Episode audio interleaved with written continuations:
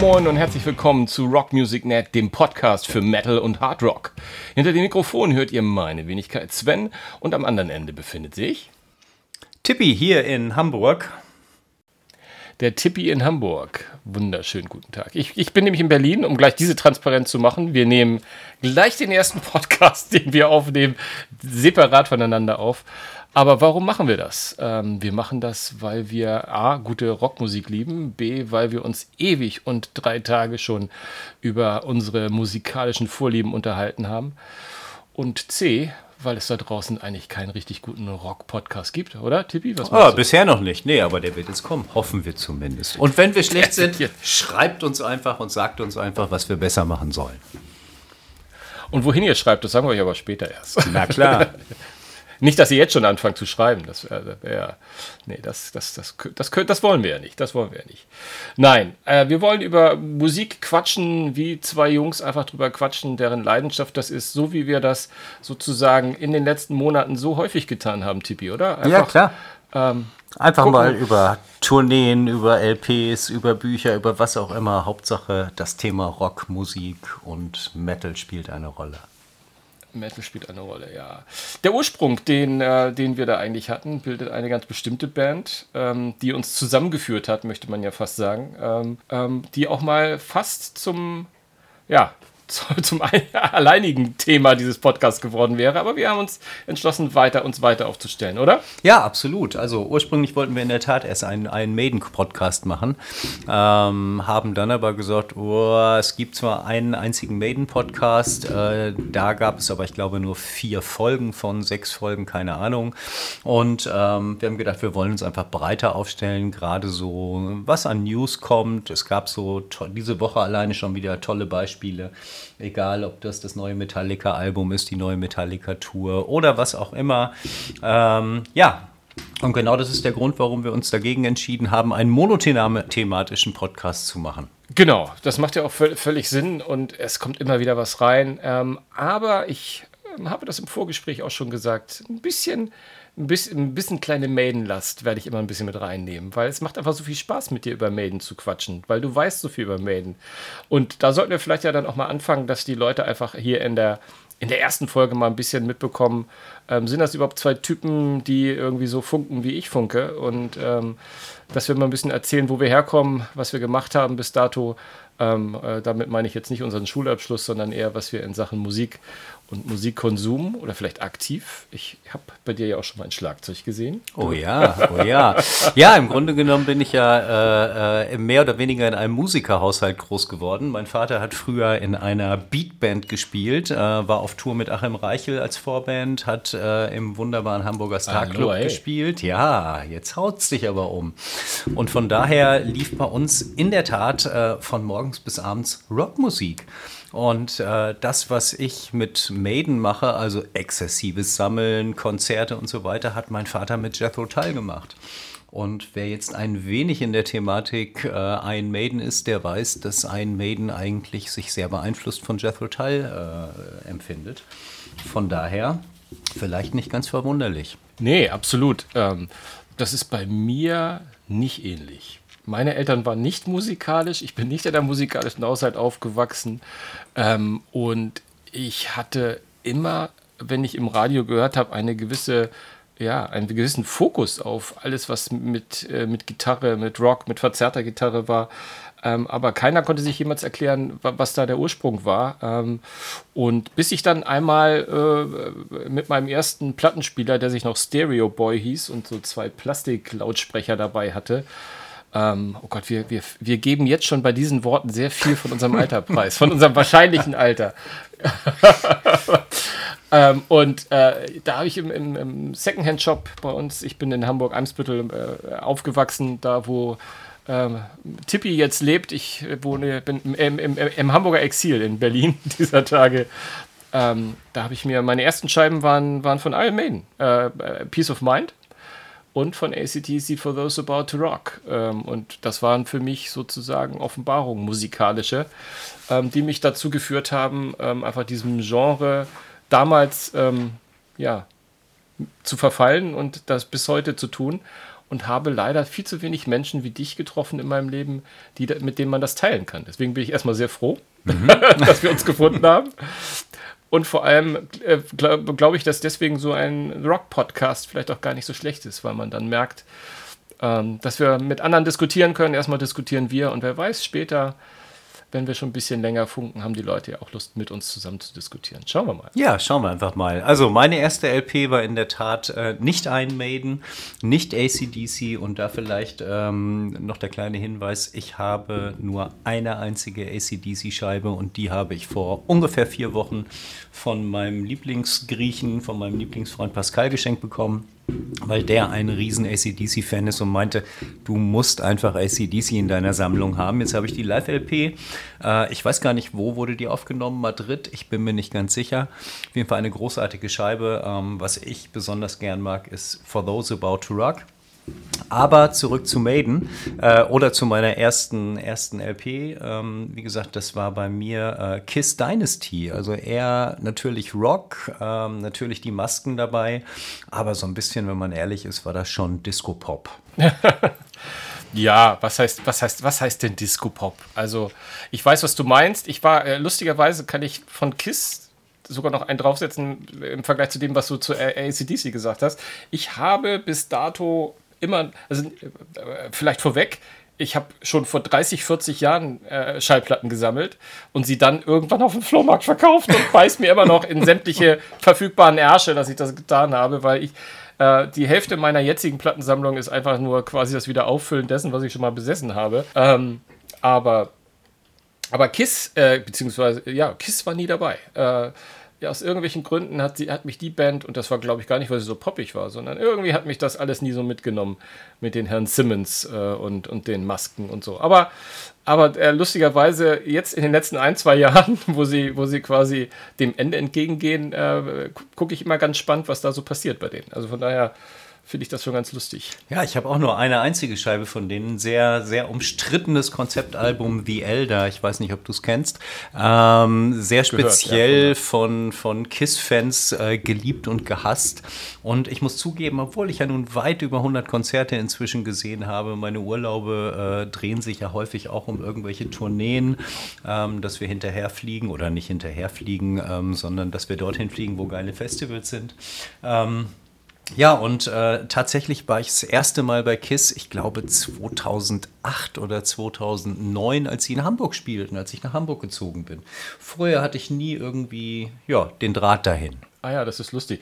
Äh, auch interessant, dass du das so erzählst, weil äh, ähm, äh, deiner Wortwahl mag man nämlich schon er erwähnen, dass du immer von wir redest. Ich will nicht zu sehr ins Detail gehen, aber du hast das Glück in deinem Leben gehabt, dir eine, ein, eine Partnerin zu finden, die mit dir das, das, die Rockleidenschaft lebt und vor allem auch mit dir in Konzerte geht. Deswegen ist meine Historie von Live-Konzerten wirklich spärlich gesät, weil ähm, ich, ich weiß nicht, dieses Jahr, ich glaube mit dir bei ja. Iron Maiden mhm. auf der Waldbühne, das war, glaube ich, das zweite oder maximal das dritte Rockkonzert in meinem Leben, auf das ich nicht allein gehen musste. Okay. weil, ich einfach, weil ich einfach in meinem Umfeld und in meinem Umkreis nie Leute hatte, die, also Rock konnte ich vielleicht noch, aber alles, was auch nur annähernd die, die, die Genrebezeichnung Metal verdient hätte, ähm, da waren, waren die meisten, meisten immer raus. Ich glaube, ich habe mal einen Kollegen dazu über, überredet, mit mir nach Wacken zu gehen, aber auch nur, weil ich als Journalist die Akkreditierung äh, selbst besorgt habe und er gesagt hat, das ist ein Event, dann komme ich mal mit. aber ansonsten Wacken war ist, in der bist du natürlich sehr glücklich mit ja. deiner Partnerin. Absolut. Wacken war natürlich äh, äh, auch für mich ein Highlight, aber ich war auch erst das erste Mal 2016 da. Ähm, zugegebenermaßen, weil der Headliner ein Maiden war. Ich die Book of Souls Tour, ich glaube, dreimal gesehen habe, viermal gesehen habe. Ich weiß nicht genau, ich habe sie in, in Dortmund gesehen, in äh, Berlin, glaube ich, gesehen, in Hamburg und in Wacken. Ähm, ja, in Wacken, ähm, ich bin kein Festival-Fan. Ich bin zu alt für diese Scheiße im Zelt mitzunehmen, mich in den Schlamm zu legen und deswegen habe ich gesagt, ach, zu dem Zeitpunkt hatte ich noch ein Boot. Ähm, ich fahre einfach mit dem Boot nach Wacken oder bis kurz vor Wacken, bis nach Itzehoe und äh, dort gibt es einen kleinen Hafen und direkt auf der anderen Seite fuhr der Shuttlebus direkt nach Wacken. Das heißt, ich hatte mein eigenes Bett mit, ich konnte dort wunderbar in dem Hafen duschen äh, und hatte nachts meine Ruhe und keinen Schlamm. Es war groß. Ja, ja, sehr, sehr klasse. Ich ich habe ich hab leider auch Wackenleid gemacht irgendwie. Das lag aber ein bisschen an meiner Begleitung, die da keinen Bock auf Zelten und sowas hatte. Bei mir war es so eine morgens hin, abends zurück Nummer, was irgendwie sehr, sehr anstrengend ist und eigentlich nicht wirklich äh, das richtige Wackengefühl mitgelebt hat. Dafür war ich äh, auf die, den einen oder anderen Hurricane unterwegs und da die, da die vollen, vollen fünf Tage mit vorher campen und, und nachher abreisen und so.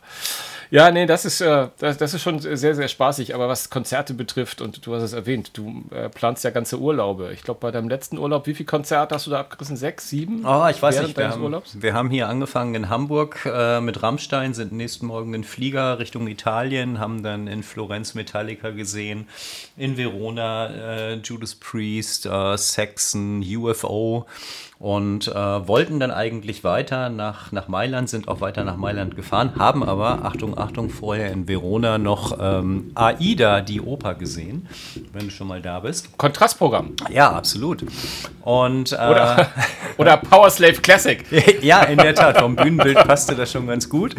Und äh, dann sind wir nach Mailand weiter, wollten dort Europe und, und ähm, Whitesnake sehen. Whitesnake auf der Abschiedstournee. Ich hatte sie, glaube zweimal gesehen, einmal 2016 oder 17 in Wacken, einmal 1995 in München und ähm, hatte richtig Bock drauf und dann kam leider morgens die Absage, hm, äh, aufgrund von Covid muss das Konzert leider ausfallen. Es gab lustigerweise kleine Anekdote, einen Abend vorher schon eine Mail, Europe, die Vorgruppe fiel auf, äh, aus wegen Covid und ähm, Gleichzeitig stand in dieser Mail drin, naja, du bekommst aber für die Vorgruppe dein Geld zurück. Das scheint irgendwie eine Besonderheit in Italien zu sein, wenn irgendwie ein Teil des Konzertes ausfällt, dass du die äh, Hälfte zurückbekommst.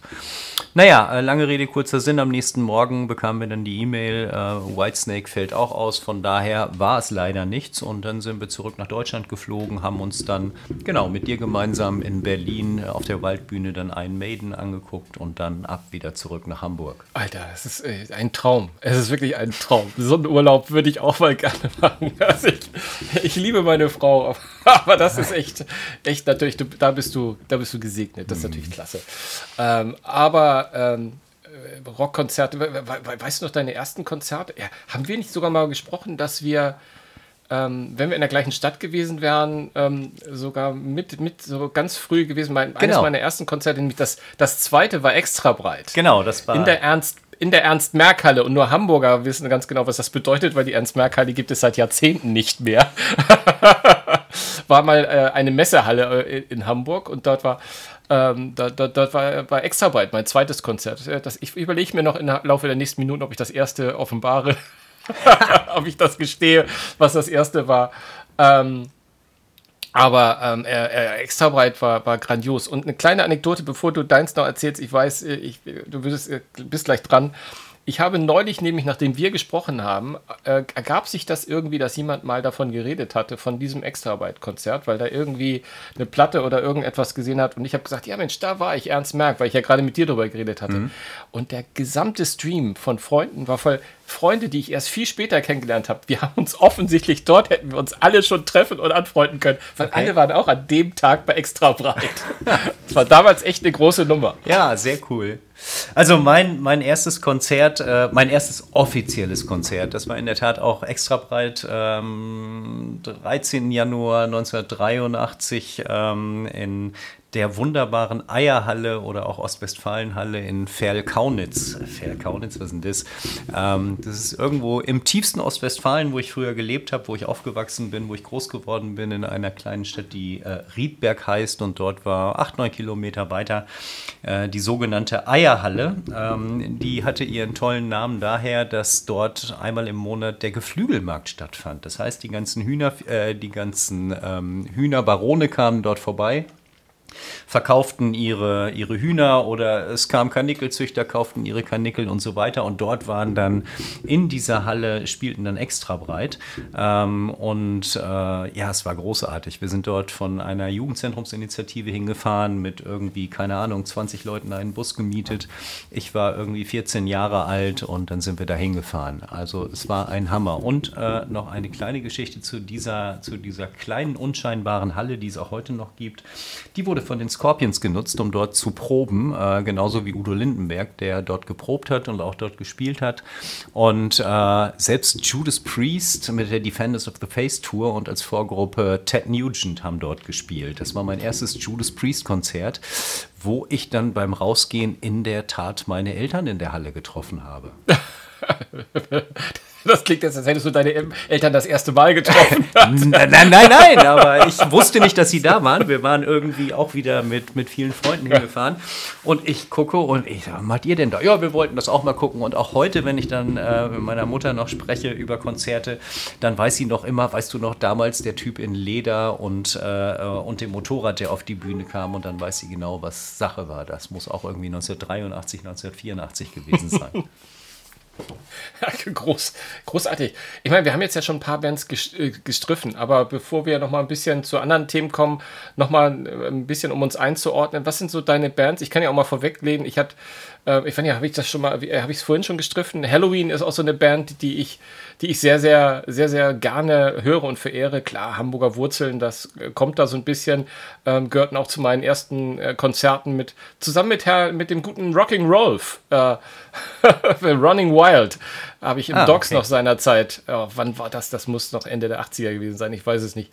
Da weiß ich, stand ich auch ganz alleine und habe eine meiner ersten Zigaretten mitgeraucht, weil ich dachte, wenn ich ganz alleine bin, muss ich irgendwie cool, cool aussehen. Wollte schon damals keiner irgendwie. mit dir spielen, musstest du schon damals alleine zu den Konzerten? genau, es wollte schon damals keiner mit mir spielen.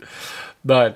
Ähm, obwohl bei Running, Running Wild hat sich irgendwie leider ein bisschen, äh, pun intended, totgelaufen, ehrlich gesagt. Da war die Inspiration der Musik irgendwann von dem guten Rolf mir zu, zu eindimensional, ehrlich gesagt. Okay. Ähm, um, um, es um Dauer. Aber die Klassiker höre ich immer noch sehr, sehr, sehr, sehr gerne. Ähm, ähm, aber allerdings ganz im Gegenteil zu Halloween. Die neue Scheibe, die ist, die ist doch sensationell, oder? Die ich glaube, das weiß Hammer. ich nicht. Haben wir schon drüber gesprochen, ne? Ein absoluter Hammer. Und direkt vor mir hängt auch die Eintrittskarte für die nächste Tour oder für die aktuelle Tour. Ich habe sie 2018 in Florenz gesehen mit der Pumpkins United Tour. Äh, das war ja die, die, ja. die United Tour plötzlich mit äh, drei Gitarristen, drei Sängern, ähm, Schlagzeuger, Bassist. Großartig.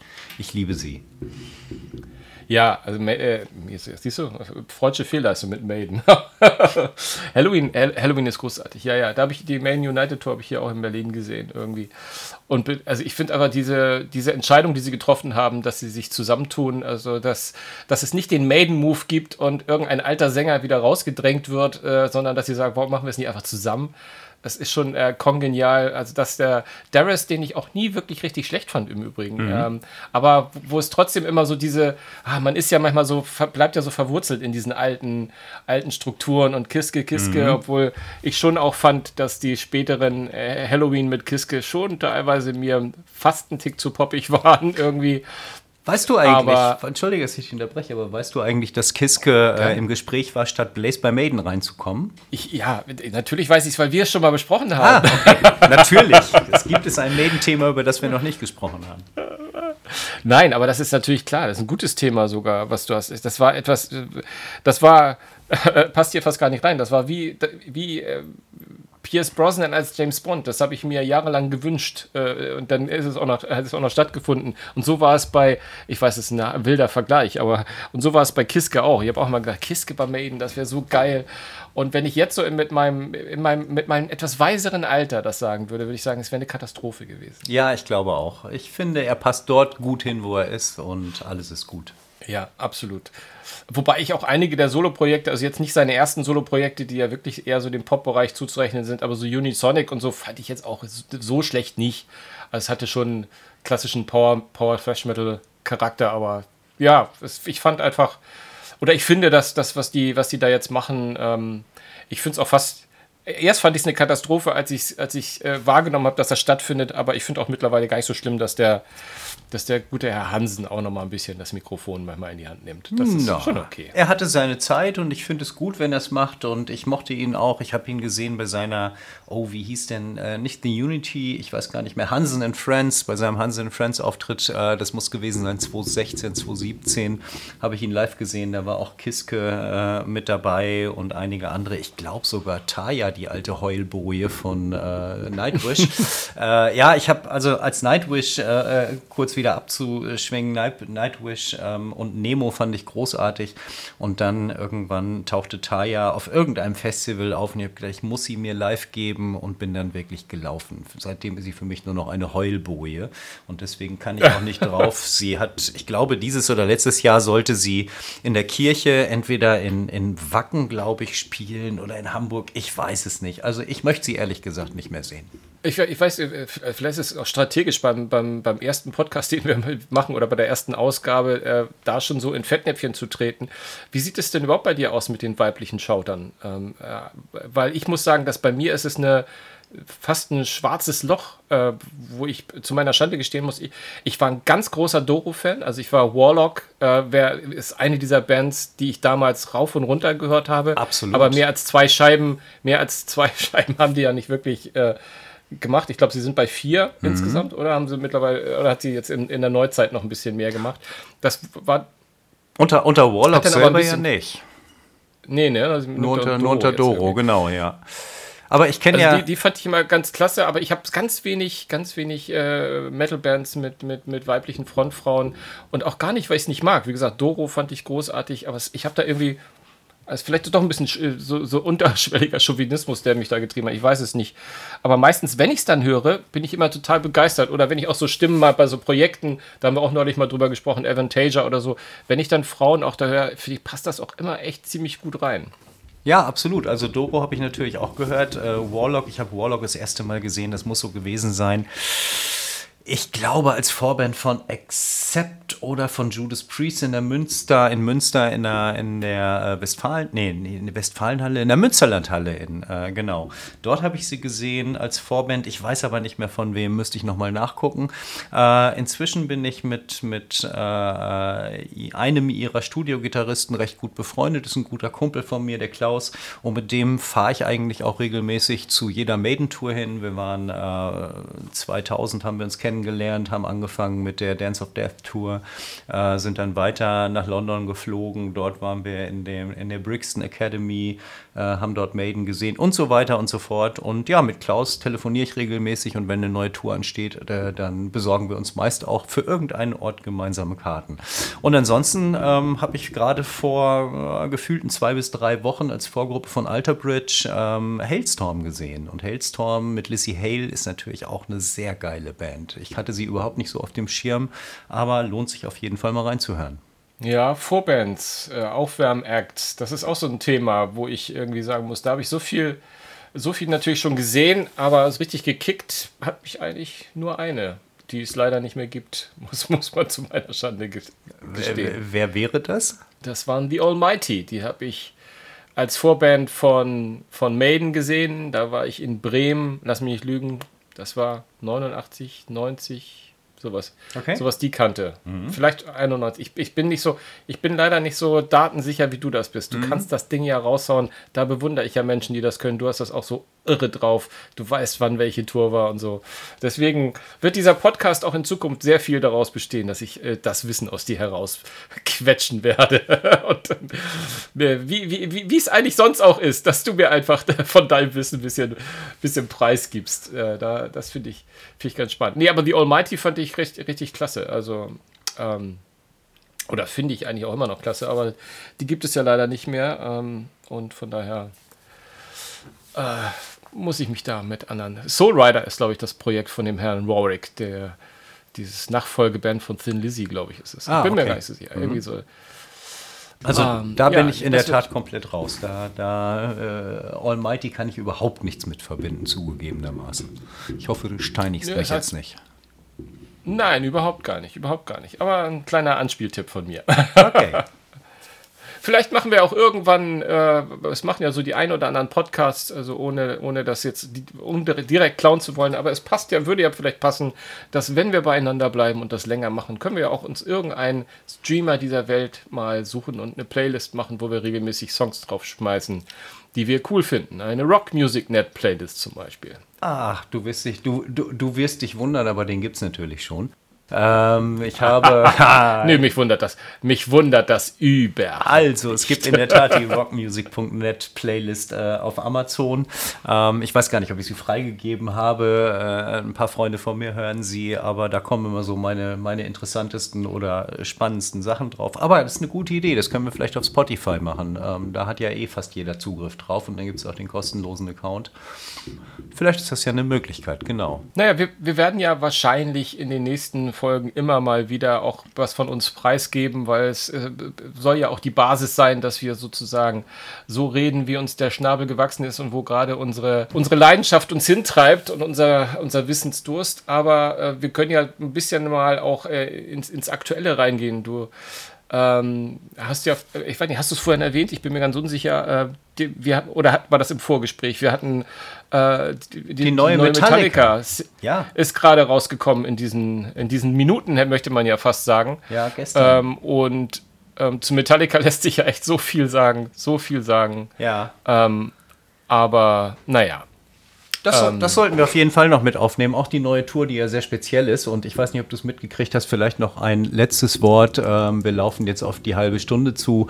Ähm, Metallica macht eine Doppeltour. Und äh, das bedeutet, sie spielen äh, dieses Jahr in Deutschland ausschließlich in Hamburg. Äh, nicht dieses Jahr, nächstes Jahr 2023 ausschließlich in Hamburg. Und zwar zwei Konzerte. Ähm, ich glaube einmal am 24., einmal am 26. Mai. Es kann auch sein, dass der 26., 28. ist. Ich bin nicht hundertprozentig sicher, ähm, haben aber versprochen, mit unterschiedlichen Playlists und unterschiedlichen Vorbands äh, an den Start zu gehen. Unter anderem findet man am zweiten Tag dann äh, Five Finger Death Punch, über die wir unbedingt Death noch Punch. reden sollten in einem weiteren Podcast. Ich finde eine hervorragende Band.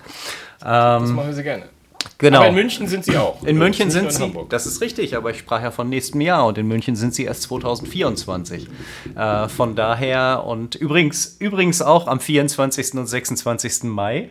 Äh, und die Tickets, der Ticketvorverkauf ging gestern los. Also für die, ähm, es gibt ja inzwischen so viele Ticketvorverkäufe, Special-Verkäufe als PayPal-Kunde, als Ticketmaster-Kunde. Ich bin jetzt durch den Metallica Fanclub dort eher rangekommen, habe aber keine gekauft. Ich fand die Preise etwas übertrieben. Ähm, sie fingen an, ich glaube, bei 118 Euro. Du kennst das äh, Hamburger Volksparkstadion ganz hinten unterm Dach, oben drunter. Du hörst nichts, du siehst ganz entfernt nur einen kleinen Punkt. Ähm, kostete 118 Euro, war okay, ähm, wollte ich aber nicht haben. Vernünftige Plätze hätte ich um die 300 Euro pro Person bezahlt. So, und äh, man mag es kaum glauben. Infield, ne? Infield ist fast, ist fast 300 Euro, ne? Nee, das war im Infield nicht. Also du, äh, wenn du, wenn du wirklich in den Snake Pit gehst, also direkt vor die Bühne, dann bist du um die 700 Euro los. Ja, ja, das, oh, es ist doch genau, unfassbar. Genau, du kannst, du kannst aber auch ähm, äh, eine bestimmte Experience bei Metallica diesmal buchen. Dort sitzt du mit, ich glaube, acht Leuten am Bühnenrand auf der Bühne. Ich bin mir nicht hundertprozentig sicher. Und der Scheiß kostet über 7000 Euro es ist, es ist so irre. Ich meine, du, du, hast gesagt, du kannst eine Experience buchen. Also wenn ich das richtig gesehen habe, kannst du an die 5 bis 10 bis 15 Experiences buchen, oder? Genau. Also quasi ein ganzes Album voll Namen haben sie da ja sich ausgedacht in irgendeiner Form, was du da alles abgestuft buchen kannst. Das fängt ja bei den 700 an und hört bei den 7000, 8000 auf, von denen du gerade erzählt hast. Ich finde, also wir kommen gleich, glaube glaub ich, nochmal zum musikalischen. Also ich würde gerne nochmal zwei, drei Worte zu der, zu der neuen Single sagen oder zu der ersten ausgekoppelten Single. Kann man das überhaupt noch sagen? Ja, eigentlich schon, ja. Single. Wobei es ja heute schon wieder den zweiten Track gegeben hat. Aber dazu erzähle ich gleich noch was. Okay, ist interessant, weil ich sehe den, seh den Track nämlich nirgends. Ich, ich habe den, hab den sogar schon gesucht, ehrlich gesagt. Äh, weil ich davon gehört habe, aber bei mir ist er noch nicht. Aber ist ja auch egal, da können wir ja gleich drüber schnacken. Aber ich möchte noch einmal zu diesen Preisen sagen, und das ist, das zieht sich ein bisschen auch wie ein roter Faden. Und ich weiß, viele sind, gerade die Metallica-Fans, das ist ja im Netz, die diskutieren ja wie wild umher und die Leute, die Geld ausgeben wollen, sagen, stellt euch doch nicht so an, halt die Schnauze, das kostet halt Geld. Aber was ich schon finde, ist diese Kommerzialisierung, die überall. Ich meine, Maiden machen ja auch ihre Sonderedition und hat nochmal und Gatefolds und Double Gatefolds ja, und, und, und all das Mögliche, um da nochmal was rauszubringen. Aber ich habe es so bewusst bei fast keinem. Es gibt da bestimmt noch andere Bands, aber ich bin halt auch eher äh, beim Metallica ein bisschen näher. Bei kaum einer Band, die das so extrem. Ich habe schon die Death Magnetic, gab es, glaube ich, in keine Ahnung, acht verschiedenen Iterationen, wie du sie kaufen konntest. Mhm. Und das ging auch bis an die paar hundert Euro, was du dann für irgendwelche Vinylpressungen mit dem noch dazu und das noch dazu. Und ich finde das einfach alles unfassbar teuer und sehr, sehr viel. Too much für mich. Ich, ich glaube aber, da vergisst du den God of Merchandise. Gene Simmons. Gene Simmons von Kiss. Wenn ein ja, Mensch weiß, wie man natürlich. Geld verdient, dann ist er es. Ich erinnere mich, ja, dass er relativ natürlich. früh schon angefangen hat, seine Gitarren zu verkaufen, seine Bassgitarren zu verkaufen. Aktuell kannst du es auch wieder bekommen. Äh, ich glaube, es fängt irgendwie bei 5000 Dollar an, dass du seinen Axtbass von ihm kaufen kannst mit einer Signatur.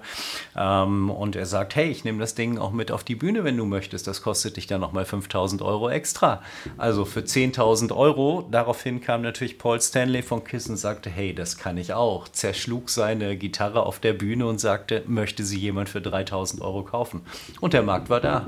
Er verkauft sie weiterhin. Natürlich. Bis äh, einschließlich Mikrofonen, die auf der Bühne äh, genommen sind oder, oder benutzt wurden.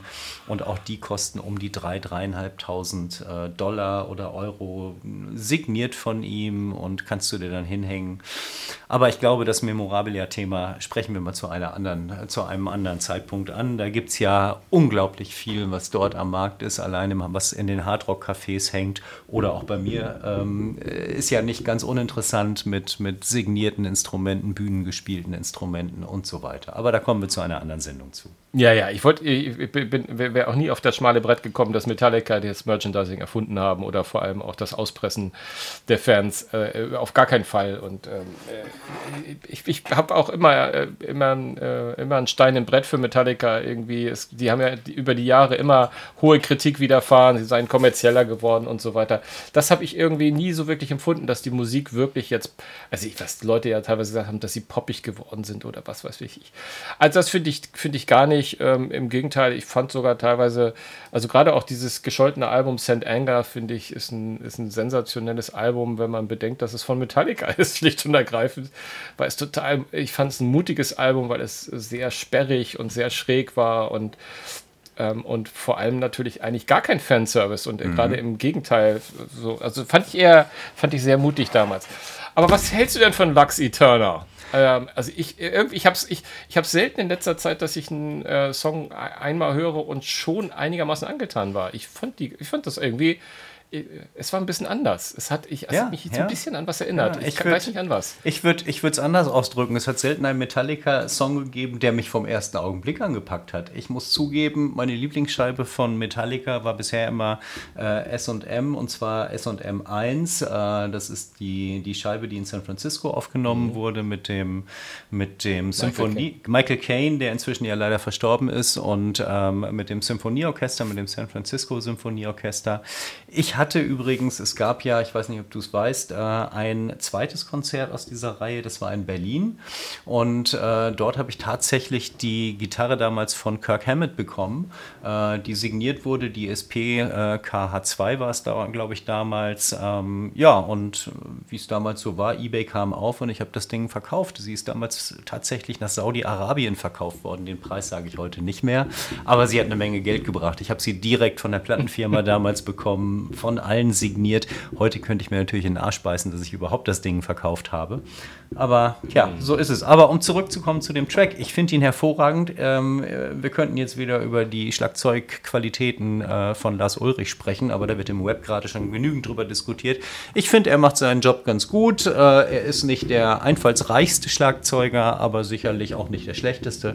Und von daher, mich hat sowohl die Harmonie als auch der ganze Song sehr gepackt und ich höre ihn eigentlich ganz gerne. Ja, aber äh, ich hatte ja gehofft, dass du mit äh, deinem enzyklopädischen ähm, Metal-Wissen mir sagen kannst, wo, woran erinnert mich das? Auch gerade der, der Refrain irgendwie. Also ich hatte, ich habe heute versucht ein bisschen, weil ich, ich, ich meinte so ein bisschen, und das ist jetzt, oh Gott, Metallica-Fans, wahrscheinlich äh, schieße ich mich jetzt schon ins Abseits, weil ich weiß, dass das nicht lustig sein wird. Aber ich hatte ein paar Megadeth-Vibes. Ui, ähm, okay. Ja, ja, ja, ja. Ich, ich wusste, aber ich bin dann heute auch äh, mal die Songs von Megadeth, die ich dachte, dass sie ein bisschen in Frage kämen, mhm. durchgegangen. Also nicht die Stimme, ne? Klar, ja, also du klar. kannst Mustaine mit, mit James nicht vergleichen oder mhm. irgendwas. Aber so diese Art und Weise, wie der Refrain angegangen ist, hat an irgendwas erinnert es mich, aber ich, ich komme nicht drauf.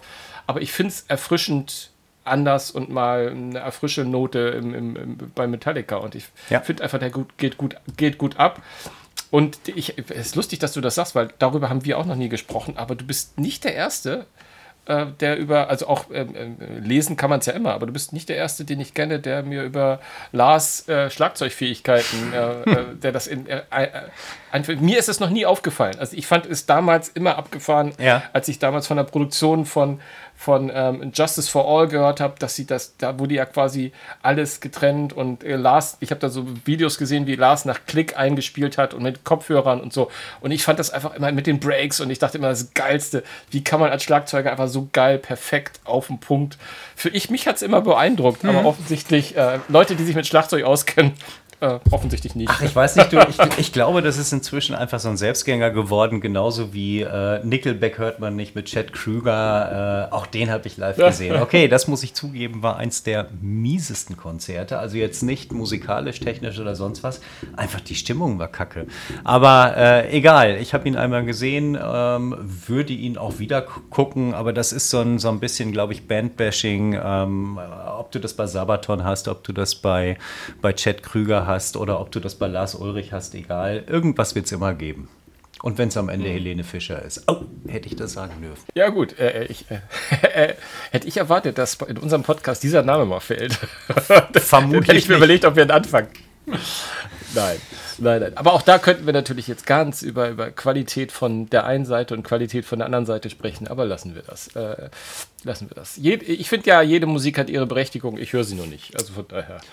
Ja, ich habe einen, hab relativ breiten Musikgeschmack, glaube ich. Ähm, aber ähm, zugegebenermaßen, um noch mal kurz, wollen wir kurz zu Helene rüberspringen? Nein, wollen wir nicht. Komm, ganz kurz. Ja, wenn du noch, ganz, ey, ganz, ganz komm, wenn kurz, du noch ein Helene-Bedürfnis hast, dann hauch's ganz, raus. Ganz, ganz, ganz kurz. Ich hätte wirklich in der Tat vor ein paar Jahren die Chance gehabt, hinzugehen. Und ich wollte sogar auch hingehen. Ähm, und zwar, warum wollte ich hingehen? Ich fand die Produktion so geil. Ich kann mir ja dann andere Kopfhörer aufsetzen. Ist ja nicht das Thema. Ich kann ja was anderes hören. Und genau das Gleiche war es ja jetzt auch in Verona mit, mit der Oper. Ähm, natürlich ist die Oper keine Musik für mich, aber ich finde die Produktion einfach so geil. Und ähm, ich habe ja auch mal irgendwie eine Zeit lang bei bei äh, einem großen Ticketanbieter äh, gearbeitet und habe mich da um den Schwarzmarkt bzw. um die Eindämmung und Bekämpfung des Schwarzmarktes gekümmert. Ähm, und äh, da hatte ich natürlich auch viele Chancen, irgendwelche Shows zu sehen. Und ich finde es immer wieder beeindruckend, was sich Künstler einfallen lassen, unabhängig davon, ob äh, das nun äh, die Familie mit dem Bus ist oder ob es irgendwelche Metal-Bands sind, wie die Produktionen sind. Und vielleicht ist das auch der Grund, warum mich so äh, Maiden so gepackt hat weil irgendwo es gibt ja einige Hater, die behaupten, es wäre das Musical des Heavy Metal äh, aufgrund der Bühnenshow. Also ich finde die Produktion von vorne bis hinten einfach toll, wie sich von, von einer auf die andere also, Sekunde im Grunde genommen das komplette Bühnenbild verändert. Ja, also ich meine, die machen das ja auch clever. Ich meine, wir wollen jetzt Maiden nicht, also ich nicht so hoch. Also ich bin eher fast immer ein bisschen underwhelmed von dem, was Maiden auf der Bühne machen, ehrlich gesagt. Also klar, äh, in erster Linie, Maiden auf der Bühne ist ja zu 99% Bruce. Ja. Äh, der läuft rum, der hat die Flammenwerfer in der Hand, mhm. der schwenkt die Fahne, der zieht sich um.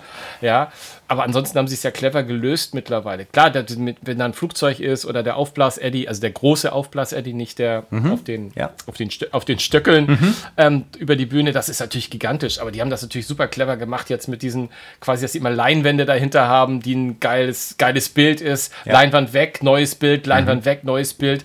Ne? Wo, wo, wo andere, ich sag jetzt mal irgendwelche Depeche Modes oder was weiß ich, dieser Welt äh, 1000 äh, LED-Leinwände haben, wo dann irgendwie, oder U2, da spielt dann irgendwie quasi das, die gigantische Show im Hintergrund ab. Da ist Maiden schon eher low-key. Ne? Ja, es ist ja. sehr analog, mhm. wollen wir mal so sagen. Ja. Also von daher finde ich die jetzt gar nicht so, so dramatisch. Aber wenn du sagst, mit, mit, mit Produktion hast du vollkommen recht. Also ich, äh, Helene Fischer, also ich habe die aus irgendwelchen Gründen switcht man ja immer mal rein, wenn die da in ihrem berühmten ZDF-Ding ist. Und wenn man da zehn Minuten guckt, dann denkt man, oh, ey, das könnte auch eine internationale Act sein. also irgendwie. Ja, absolut.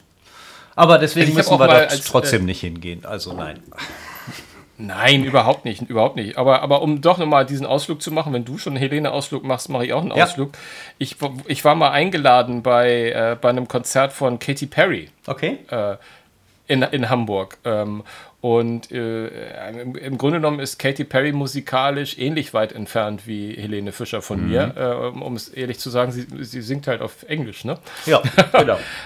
ähm, und ich habe mir davon auch gar nichts erwartet und ich war jetzt auch nicht total äh, angetan. Aber das war eine geile Show. Mhm. Da waren, äh, das war auch nicht aus der Dose, da waren äh, allein Menschen, die Instrumente getragen haben, konnten müsste ich jetzt raten, das waren 10, 12, 15 Leute, die Musik gemacht haben mit Bläsern und allen natürlich dann, dann 300 Tänzer und so und da, ging's, da ging die wilde Luzi ab. Das war nicht billig, das war einfach, einfach das war Hollywood-mäßig. Von daher, die können ja was und der, na, dann ja. hat, hat ja auch alles, hat alles so seine, seine Berechtigung. Aber du hast recht, wir sind jetzt schon bei einer Minute 40, vielleicht sollten wir mal so langsam in Richtung Ende kommen. Wir haben ja einiges äh, zumindest an Ideen, die wir für die nächsten Wochen und Monate und Ausgaben mal machen wollen, wollen auch mal ein bisschen in die du hast es angedeutet, äh, Ticketing, wie sieht es da mit dem Schwarzmarkt, mal über solche Themen auch mal reden. Genau. Wollen äh, den, den Live-Markt uns mal anschauen und vielleicht auch mal so auf, auf andere,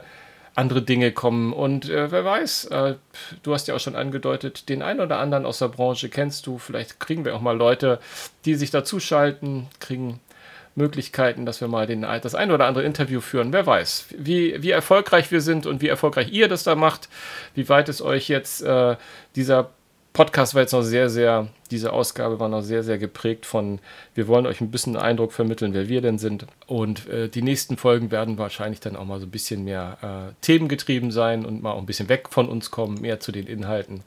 Aber so habt ihr vielleicht mal einen ganz kleinen Eindruck, was für Pappnasen mit euch denn über Rock und Metal reden wollen. Und ja, wenn es euch gefallen hat, wäre ja schön, wenn ihr nochmal wieder kämt. Genau, und wenn ihr irgendwelche Themenvorschläge habt, Kritik, an, Anregungen, was auch immer ihr möchtet, schickt uns einfach eine Mail äh, an podcast at rock-music.net.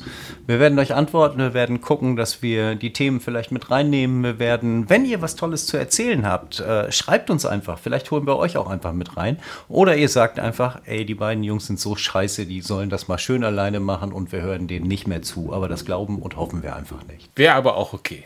Nein. Hauptsache, Hauptsache, ihr bleibt Rocker. Rocker sein ist erstmal das Wichtigste.